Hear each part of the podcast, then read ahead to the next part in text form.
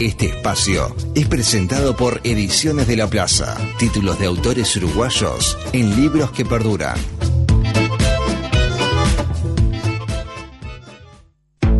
¿Buscas algo para ver? ¿Algo para leer? ¿Algo para escuchar?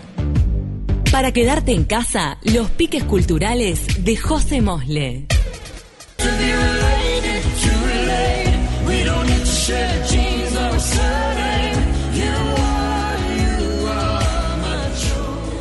Lindo tema, siempre traes nuevos artistas por descubrir. José Mosle, ¿cómo andás?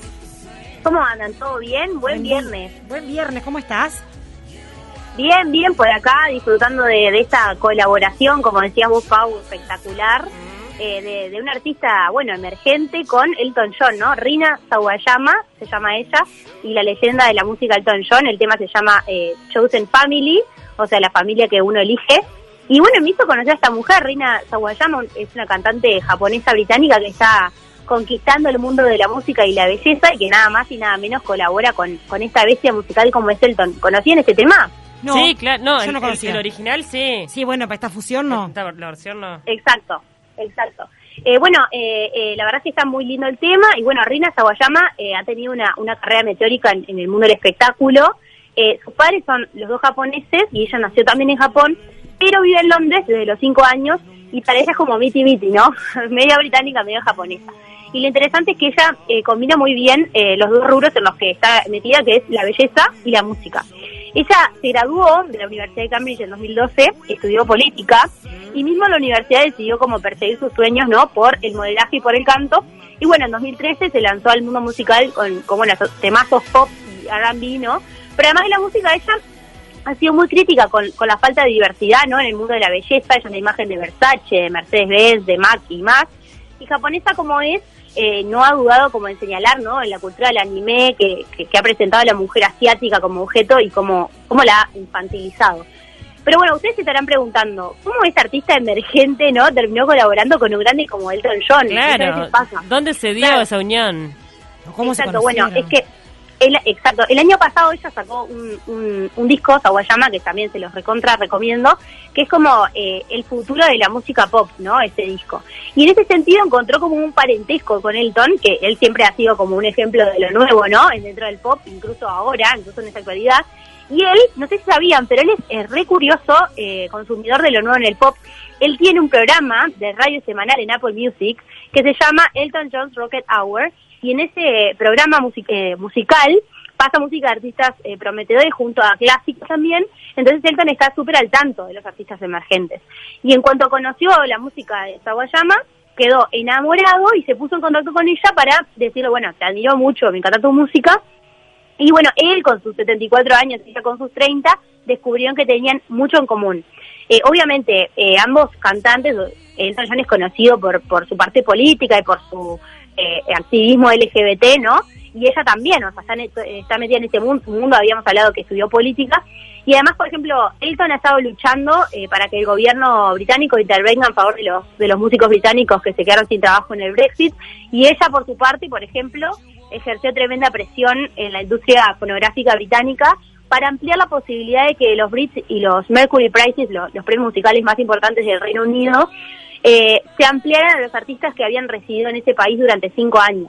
Entonces se ampliaría como el marco de lo que significa ser británico y así no dejar afuera a las personas extranjeras que viven en Reino Unido y que sienten que Reino Unido es su país. Entonces, bueno, eh, obviamente él encontró una línea re parecida, ¿no? Política y, y- y además de musical con Sawayama, entonces eh, la llamó por teléfono. Eh, imagínense recibir una llamada de Elton John por Por teléfono. Dios. Ah, claro. Qué grandeza también, ¿no? Total. Y bueno, ahí se reunieron en, en- en el estudio, obviamente, con distancia social mediante y demás, en un estudio londinense en diciembre, y grabaron esta versión de, de colaboración de esta canción, Chosen Family. Además hicieron unas fotos espectaculares, no saben lo que son las fotos que hicieron ellos dos. Él con su, su eclecticismo de siempre, con esos lentes icónicos, y ella que es eh, súper exótica, hermosa realmente. Eh, y bueno, él la llama la Madonna de la actualidad. Y bueno, Mirá. ella la llama Mirá así, la tenemos que, claro, tenemos que prestarle atención, ¿o no? Totalmente. Me encanta también todo lo asiático. Me parece que estamos desde este mundo occidental cada vez más abiertos a todo lo que pasa en esta en esa parte del mundo. Y la verdad que siempre quedo sorprendida por el talento que tienen los asiáticos, porque como que se proponen algo y son excelentes en lo que hacen, en, en diferentes materias, ¿no? Sí, yo creo que tiene tienen una cultura muy, sí, una cultura una del trabajo. disciplina, claro, una Claro. disciplina que en este mundo la desconocemos, de verdad es así. Claro, totalmente. Ella, bueno, eh, plantea mucho eso, ¿no? Del occidente versus lo asiático en, en su música y en su, en su idiosincrasia, digamos, musical. Eh, y creo que se muestra mucho y está bueno que, que también haya admiración por parte de artistas gra- grandes ante esos artistas que con disciplina y con trabajo han logrado eh, estar en las puertas, ¿no? Del mundo musical Ya lo creo. eh, actual. Lo admiro mucho a esa gente. Sí, la verdad que es una muy buena artista, se la súper recomiendo, se llama Rina Sawayama y bueno, eh, tiene unos, unos trabajos buenísimos.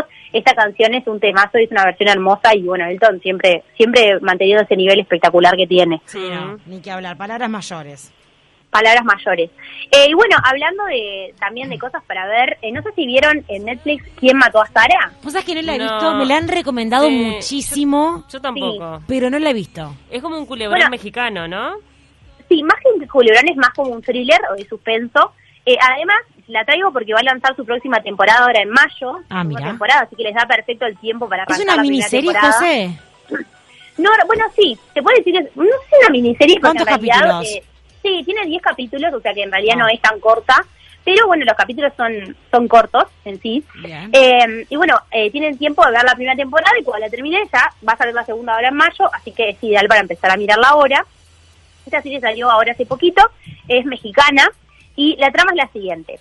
Es la historia de, de Alex Guzmán, que tras pasar 18 años encarcelado injustamente por la muerte de su hermana, decide vengarse de la familia que eh, le inculpó del crimen, la familia Lascano, y descubrir quién fue el verdadero asesino, quién realmente mató a su hermana. Entonces, bueno, esta serie eh, re- retoma este clásico, ¿no? Del Who Done It, como se le llama, el quién, quién la mató, ¿no? Sí. Quién mató a Sara, de las novelas de Agatha Christie, eh, porque este, este, este estilo, digamos, de, de, de, de trama que ahora estamos viendo mucho en estas series, en realidad viene de las novelas de Agatha Christie, el, el- como decía, el Whodunit, y esa es una, una trama, un drama familiar que va complicándose a medida que descubrimos los, los secretos de esta familia que lo inculpó no a él de haber matado a su propia hermana.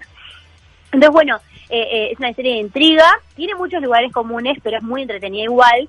Tiene, como les decía, 10 capítulos, tienen mucho ritmo, no son largos, y te la miras muy rápido y tiene muchos giros, así que nunca te llegas a aburrir. ¿Te gustó? Eh, sí, me gustó. eh, lo que me gustó es eh, la narrativa que tiene, que es como que tiene, que son dos acciones en paralelo, en distintas líneas temporales, que, que muchas de estas series como de thriller eh, lo hacen, que es como, Mm, es por un lado tenemos sí. el pasado, ¿no? El día que mataron a Sara, y por el otro tenemos la historia de Alex, que es como un hombre que acaba de salir de la cárcel, que está obviamente engañado, traicionado, porque lo metieron a, cárcel, a la cárcel sin él haber cometido el crimen, y durante este, todo ese tiempo está planeando su venganza contra esta familia, ¿no? Está convencido que el verdadero asesino es alguien de los que están dentro de esta familia, entonces bueno, ¿quién será? Em, a mí me gustó, mm, eh, eh, me gustó porque es entretenida, obviamente como todas las series actuales, tiene pizcas como de erotismo que a veces parecen innecesarias, ¿no? Porque hoy se ve como eh, que es el cóctel perfecto de todas las series de, de éxito de Netflix. Mm. ¿Vieron? Como esto de meterle escena de, o por lo menos una o dos escenas de sexo por episodio. No sé si lo han notado, pero es tremendo. Yo Para con sí, pasa. ¿Para qué le metes sexo? ¿Suma o no, No, digo, suma? no. Claro. No, digo, a ver, eh, me pare- obviamente todas las eh, todas las películas y series tienen el, el, el elemento romántico, pero pero bueno, es como que a veces el, lo, lo, lo Abusan del recurso. Claro, o sea, eh, ¿hasta qué punto sirve realmente poner esta escena en el medio que no tiene nada que ver con lo que estamos viendo? Pero bueno, creo que es como que está. Últimamente eh, las series, en las series se ve mucho eso realmente, o sea, Mm. eh, esto de meter la escena en el medio que no sabemos por qué, pero bueno. Eh, lo pongo como un comentario porque creo que es algo que llama la atención y que creo que estamos notando en todas las series últimas de, de Netflix, que es como, bueno, listo, acá, eh, algo que está pasando. Eh, pero bueno, es entretenida, es rápida, vas- van a ver que al final los, los deja repicando y lo bueno es que viene en mayo, entonces lo dejo picando, pero en unos días ya van a poder ver la segunda temporada. Así que nada, eh, ¿quién mató a Sara en Netflix? Súper recomendada. Buenísimo. ¿Nos vamos con algún libro? Nos vamos eh, con un libro. Eh, este libro está presentado por Ediciones de la Plaza, que va a estar presentando un libro cada mes en esta columna. Les agradecemos mucho por, por sí, por querer colaborar con la columna de cultura y esperamos que les gusten los libros que nos traen y que van a estar teniendo su espacio acá en De Taquito. Y lo que está genial de todos los libros de esa editorial es que son uruguayos. Entonces vamos a estar trayendo mucho bueno. material nacional. Encanta. Claro, buenísimo. Vale la pena incorporar a nuestras lecturas autores uruguayos, así que eh, vamos a tener un espacio por mes de autores uruguayos. Hay muy buenos. Y bueno, está genial. Y bueno, el primer libro de este espacio es Hegemonía, de Federico Ley, que es periodista, es escritor, obviamente uruguayo, que ha trabajado en, en varios medios acá en el país, en Sí. Brecha y también en México. Eh, él es eh, conocido porque ha eh, escrito varias obras relacionadas con la dictadura uruguaya, donde explora la, la vinculación con la dictadura de Brasil. Eh, también ve las responsabilidades de la izquierda, de los sindicatos en el proceso que desembocó en el golpe de Estado. Y también cuestiona la historia oficial del movimiento Tupamaro, ¿no? En general, en su carrera. Eh, él ha sido el responsable del regreso de, de Héctor Amodio Pérez a Uruguay, ha Mm. editado los libros de, de Amodio Pérez en Uruguay. Entonces, bueno, tiene todo ese... mm, Sí, Fue muy Este background- polémico en su momento, digo, con, Sí, con- con todo lo sí. que fue el libro de Amodio, digo, estuvo en el tapete. Exactamente, y continúa con la polémica en este, en este libro, que lo define como un manual en el que se invita a pensar de forma crítica y analizar el basamento de la hegemonía cultural, por eso se llama hegemonía, mostrando cómo opera desde el plano local al global, desde la izquierda clásica hasta la nueva izquierda y desde la globalización capitalista al globalismo socialista. Entonces, bueno, es interesante el planteamiento que hace el autor con respecto a la hegemonía cultural como relato, en el que nosotros estamos sumidos políticamente y en el que no es solo una cosa nacional, sino que es internacional, que estamos yendo globalmente haciendo discusión de las fronteras como países y más hacia un globalismo que vendría a ser de las Naciones Unidas o las organizaciones internacionales empiecen a regir sobre lo que cada país tiene como modelo propio, ¿no? Esto que está pasando de que las Naciones Unidas o la OMS está eh, teniendo eh, un montón de influencia, ¿no? En lo que hacen los países en general, más ahora en esta pandemia, ¿no? Entonces, bueno, el autor se encarga de definir eh, todos los términos que, que los va poniendo, los va definiendo para que sean fáciles de entender y explica cómo cada uno de nosotros está contribuyendo a construir esta hegemonía cultural. Eh, ¿Pero te parece que es único- así? ¿Coincidís con el autor? Porque en realidad, digo, si vos me hablas de, eh, de hegemonía este, cultural, yo Sí. tengo mis discrepancias. Y también con el tema de la pandemia. No creo que todos los gobiernos lo manejen de la manera que la OMS lo dice. Exacto. Eh, yo creo que todo lo que plantea en el libro es debatible. Porque, a ver, eh, la hegemonía como un relato, un discurso hecho popular, vendría a ser como el único discurso que hay. O sea, que si uno no está de acuerdo con ese discurso, está destinado al ostracismo, a que los de- demás como desdeñen la manera en la que tiene uno de pensar o lo que quiere decir. Entonces, eh, yo la verdad, o sea, creo que, mm, que en algunas cosas disiento, obviamente, con el autor, eh, más en esto de la pandemia, ¿no? Eh, porque él habla mucho de ese miedo que está instaurado en la pandemia, tiene una mirada un poco negacionista de la pandemia con la que capaz que no adherí tanto, pero que me parece interesante leer y entender más de cómo otras personas lo piensan, ¿no? O sea, cómo lo ven Sí, sí. y retomar algunas cosas también, ¿no? Eh, porque él aborda cómo esto ha atravesado todos los partidos políticos en Uruguay, todos los países, que ya trasciende izquierda o derecha, que está presente en nuestra realidad. Y es interesante rescatar el rol que tenemos cada uno de nosotros en este contexto. O sea, cómo no- nosotros desde nuestro discurso podemos estar contribuyendo a que esto ocurra.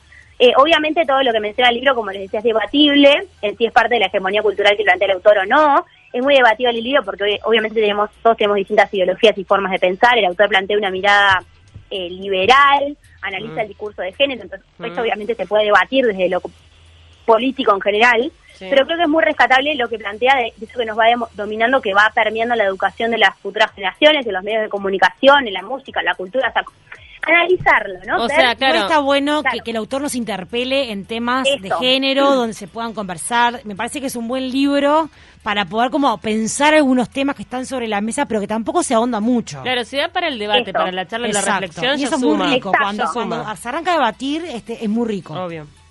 Eso, además se ve como esto de que, eso es verdad, ¿no? Que muchas veces lo vemos en las redes sociales, ¿no? Eh, que, que, que hay como mucha polarización en, en que el que tiene una opinión distinta Absolutamente. otro, ¿no? Cómo estamos en un proceso de, de, de que en realidad estamos como que hacia afuera decimos tenemos que aceptar todo lo que dice todo el mundo, no estamos en una sociedad en la que decimos que aceptamos todo, pero a la vez rechaza, la gente rechaza las, la- las opiniones de quienes no piensan igual, o sea, eh, ¿no? Como, como hay un discurso de todos aceptamos todo, pero a la misma vez se Sí, ve o está patente en la sociedad que no, que no es así también en la práctica, ¿no? Después, lo que me gustó también es que como estudié comunicación se me hizo fácil de lectura porque conocía todos los teóricos que mencionaba el autor. Ujú. Quizá para quien no ha estudiado esto también es una oportunidad para empezar a abordar en las teorías que presentan estos autores como Gramsci, Adorno, Foucault. O sea, retoma varios autores interesantes Todos los autores que vimos en la carrera. tal cual. y lo que hace es analizar históricamente cómo fueron surgiendo esas teorías y cómo impactan en lo que hoy vivimos en contexto de pandemia, y bueno, esto que les decía del, del miedo capaz, ¿no?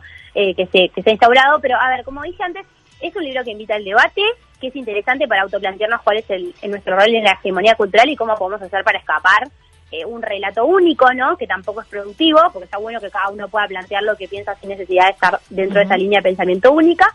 Y lo bueno que tiene también este libro es que es rápido, corto, tiene 80 páginas, es chiquito de formato, te Mirá qué lo lees lindo, en un ratito. Es fácil de leer. Claro, es como un ensayo, o sea, yo me lo leí en media hora realmente, ¿no? Y creo que está bueno, Bueno, para autopreguntarte. Igual vos, José, no sos referencia, perdón que te lo diga. Vos no sos vara, José. Claro, olvídate. Los simples mortales, capaz que, no sé, en, Un fin de. en No. un fin de. Un fin de mate, una No, picadita, asado. prometo Claro. que es, es re cortito, además tiene, eh, lo que está bueno también es que tiene mucho mucho gráfico, mucha imagen. Entonces, Ah, qué bueno. eh, eh, está bueno, sí, más allá de si coinciden o no con lo que plantea el autor en la parte política, que siempre es debatible, eh, creo que está bueno para autoplantearnos o hacernos una autocrítica y bueno, después el resto, ver si estamos de acuerdo o no, cada uno tiene su- sus maneras de pensar y, y es totalmente respetable. Hegemonía bueno, de nada. Federico Leitch, entonces está en todas las librerías del país. Está en todas las librerías, eh, lo distribuye Ediciones de la Plaza, así que lo van a encontrar fácilmente. Y como les digo, es un libro corto, así que eh, lo pueden leer re rápido, re fácil, eh, como decías, en, en, una, en una horita, en un fin de semana, en el tiempo que tengan, les va a ser súper accesible y está bueno porque también eh, trae un debate a la mesa que está bueno en familia, vieran, comentar y, discutir también está bueno y, y ejercita también nuestra parte crítica que siempre está bueno ejercitarlo. Está buenísimo. José, nos tenemos que ir despidiendo, pero antes te voy a pedir un titular de tu percepción de lo que fue los premios Oscar, que no pudimos hablar nada. Es verdad, bueno, a mí la verdad, eh, la mayoría de la gente vieron que dijo, bueno, que fueron medios aburridos, que no. A mí me gustó el formato nuevo, eh, obviamente hubo cosas que, que estaban aburridas, como las los discursos largos que dejaron, que era como, bueno, listo, cortámelo, porque no sé quién es esa persona y habla 30 horas. Eh, pero nada, me pareció que, bueno, predecible, todas las, casi todo lo que, pre- bah, creo que todo menos Sí, la- solo habían hablado con Cami, que más o menos han dado todo ahí. Todo, todo, absolutamente todo, eh, todas las categorías, las, hasta la hasta la mejor documental las pegamos acá en la columna. Eh, yo quería que Anthony Hopkins ganara como mejor, como mejor actor, pensé que iba a ser eh, Chadwick Boseman el Oscar póstumo, pero por suerte salió Anthony Hopkins, creo que fue lo único que no le pegamos en la columna, Mm. después el resto le pegamos todo, así que fue bastante predecible. Sí, fue bastante predecible, creo yo, o sea, si se veía venir todo lo que iba a ganar. Eh, y, y capaz por eso también eh, se, se, se volvió un poco aburrido, capaz para algunas personas. Eh, no me gustó ese cambio de, de- de cambiar la mejor película antes que mm, mejor actor y mejor actriz, eh, eh, no principal. Claro, perdió la emoción.